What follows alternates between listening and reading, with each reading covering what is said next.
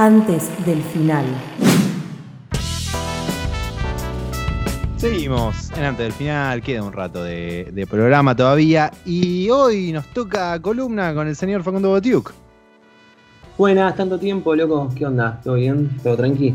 Eh, sí, hoy quería hablar un poco, porque estuve leyendo mucho en, algunos medios hegemónicos ¿eh?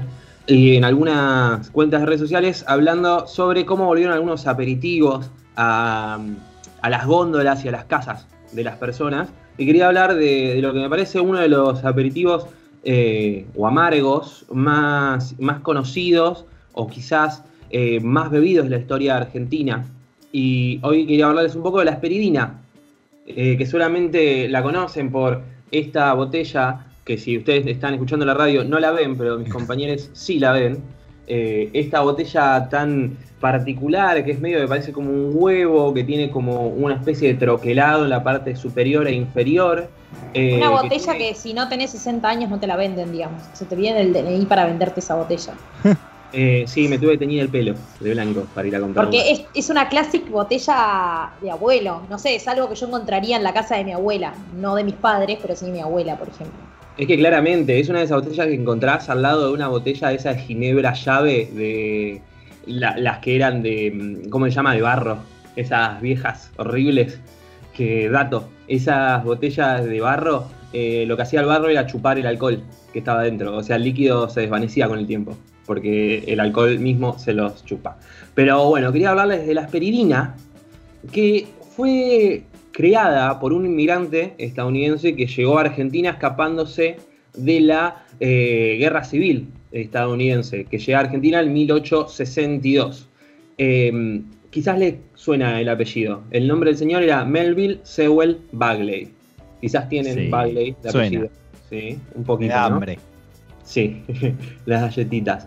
Em, él trabajaba en una farmacia. Cuando llegó a Argentina empezó a trabajar en una farmacia llamada La Estrella, eh, que se encuentra en San Telmo, Montserrat. Para mí es San Telmo eso. Eh, en la esquina de eh, si no me equivoco, si mal no recuerdo, eso es defensa y, y calvo. Defensa y calvo. Que si pasan por ahí alguna vez van a ver que todavía está la estrella. O sea, es una, eh, eh, es una farmacia que tiene más de 100 años eh, en su lugar.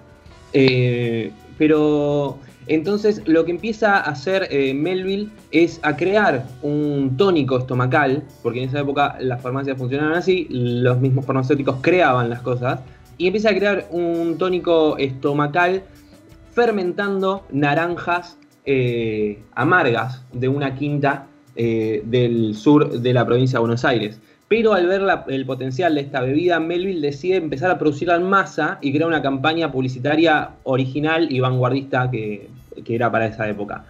Eh, un día, como cualquier otro, los porteños comenzaron a ver las calles pintadas con enormes letreros con la frase Se viene la esperidina, eso.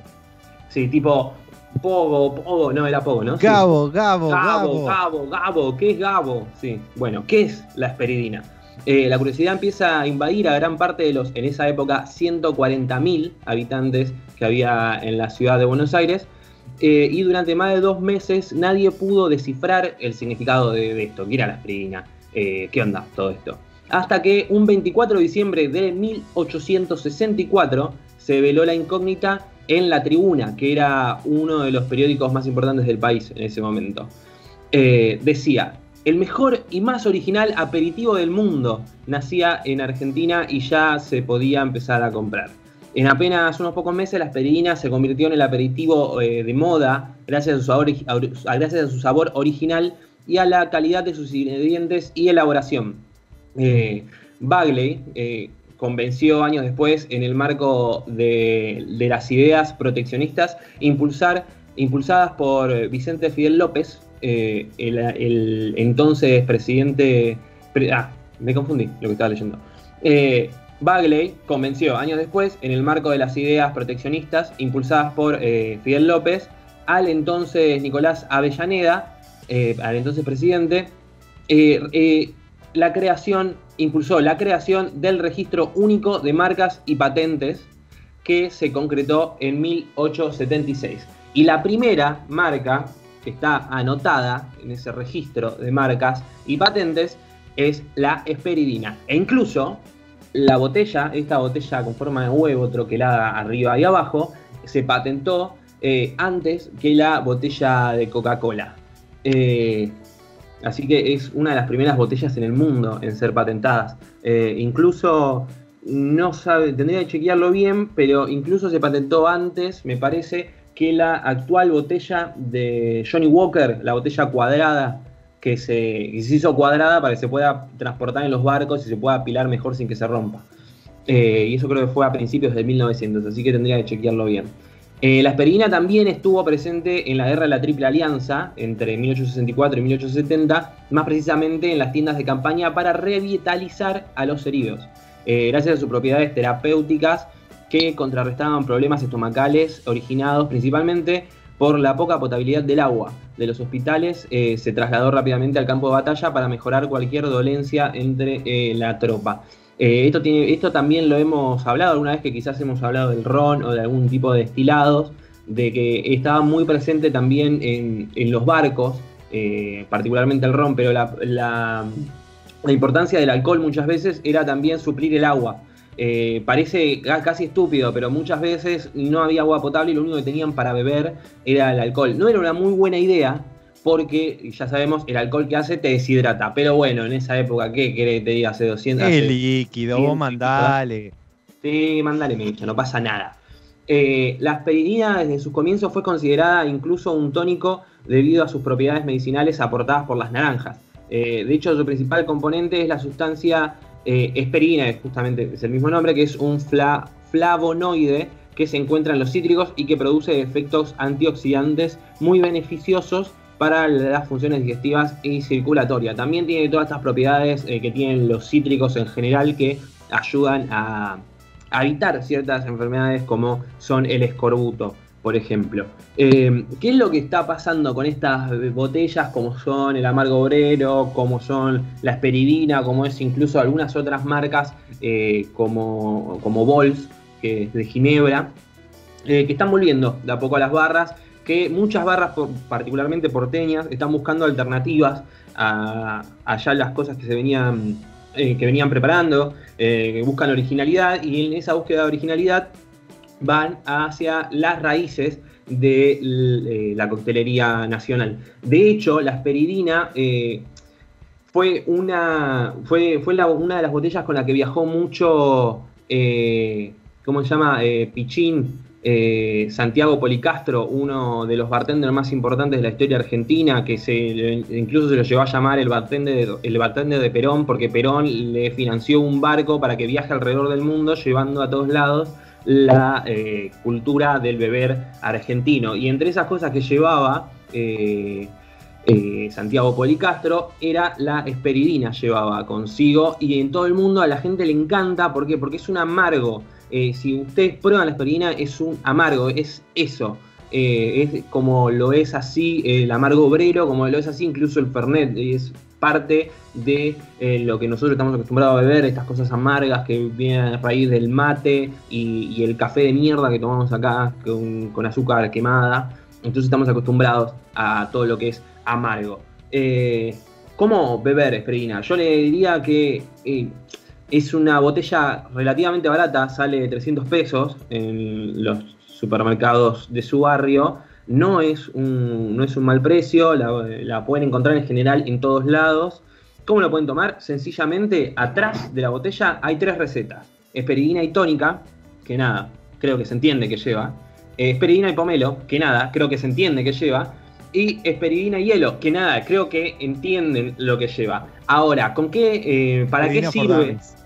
Claro, ¿para qué, eh, qué, con qué ¿Qué pueden reemplazar con la aspirina? Con la aspirina pueden reemplazar cualquier amargo que usen para cosas. Entonces, cuando vayan a hacer, por ejemplo, un Negroni, que está muy de moda hoy en día, eh, cuando le vayan a agregar el vermú, después de agregarle el vermú y el gin, lo que le pueden agregar es esperidina, que no solo va a realzar eh, el cítrico que va a tener eh, la naranja dentro, sino que también le va a aportar el amargor que le, aporta, que le aporta generalmente el Campari, solamente que acá va a tener otros, otros detalles que son, eh, más, más cítricos y van a acompañar eh, con mucha más armonía a todo lo que es la, la bebida.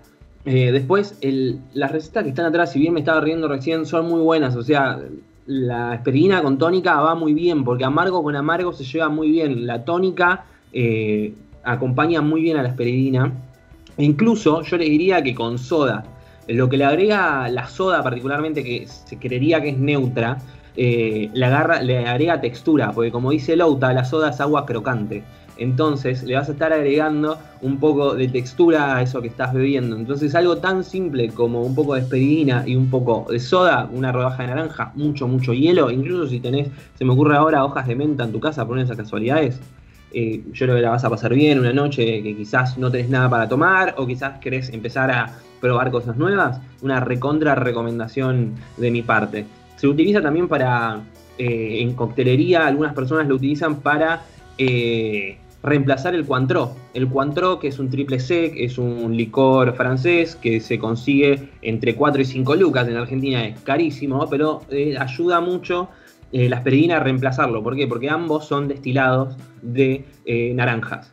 la asperidina es un poco más amargo y tiene menos graduación alcohólica.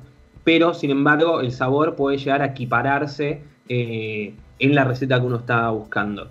Eh, por último, también quiero recomendarles que busquen en eh, YouTube, pongan Matías Jurisic, Esperidina, con H Esperidina, eh, y ahí Matías Jurisic, que es el, dueño y uno de los creadores del Bermú Pichincha, un Bermú rosarino muy bueno, tiene un canal de YouTube donde explica la historia de diferentes botellas nacionales, de diferentes cócteles, y, recorre un poco las historias de estas marcas y también da diferentes recetas con tres grados de complejidad, de tipo básico a intermedio a más alto, y ahí van a encontrar tres recetas muy buenas, entre ellas el Esperidina Negroni, que la que le nombré recién, y ahí Matías les explica mucho mejor cómo hacer, porque él es un bartender y es un capo, así que ahí van a poder encontrar mucha más información. Así que eso fue un poco por arriba, la Peregrina, una de las botellas eh, más clásicas de los bares porteños y de las casas porteñas, y creo que un aroma del aliento de muchos abuelos de ustedes.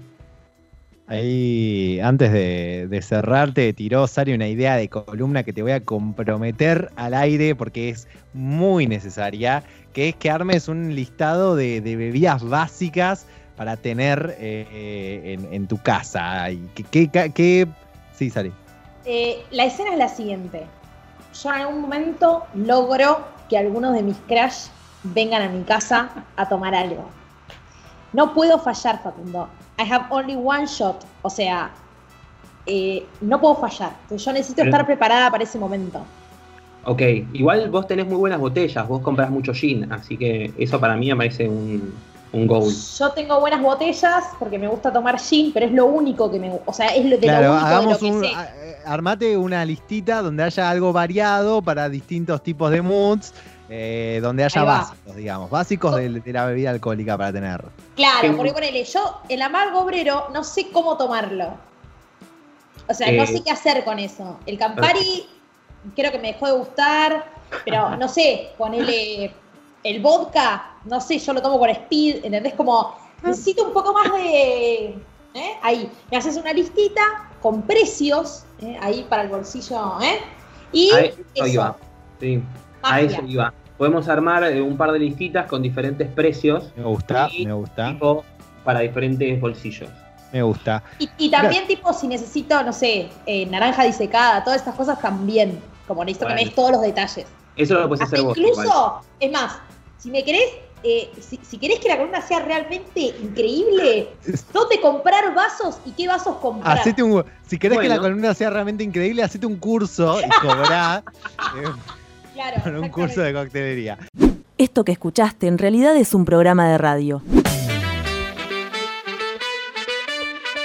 Antes del final. Encontranos todos los domingos de 19 a 21 en radiomonk.com.ar.